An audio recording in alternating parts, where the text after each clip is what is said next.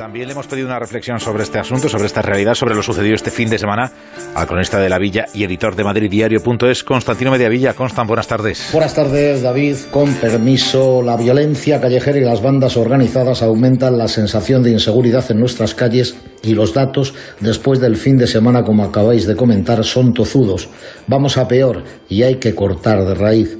No lo digo yo, lo dice Inmaculada Sanz, la responsable en materia de seguridad en el Ayuntamiento de Madrid.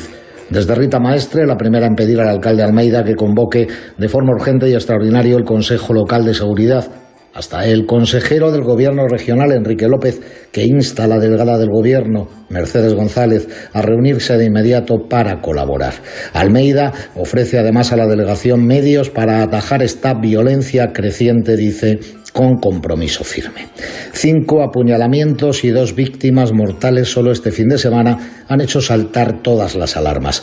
No basta con que los políticos se movilicen en busca de soluciones con ánimo de colaboración, que también pero se hace imprescindible dotar de más efectivos y mejores medios a las fuerzas y cuerpos de seguridad, ampliar los controles ciudadanos en las zonas conflictivas, identificar a los miembros de las bandas callejeras y a los que en ellas se escudan deambulando a sus anchas por los barrios madrileños. Que se lo pregunten a la Asociación de Empresarios del Ocio Nocturno de la capital Saben bien lo que sucede cada fin de semana con esos atemorizados ciudadanos que salen de cenar o de alguna función teatral siendo asaltados.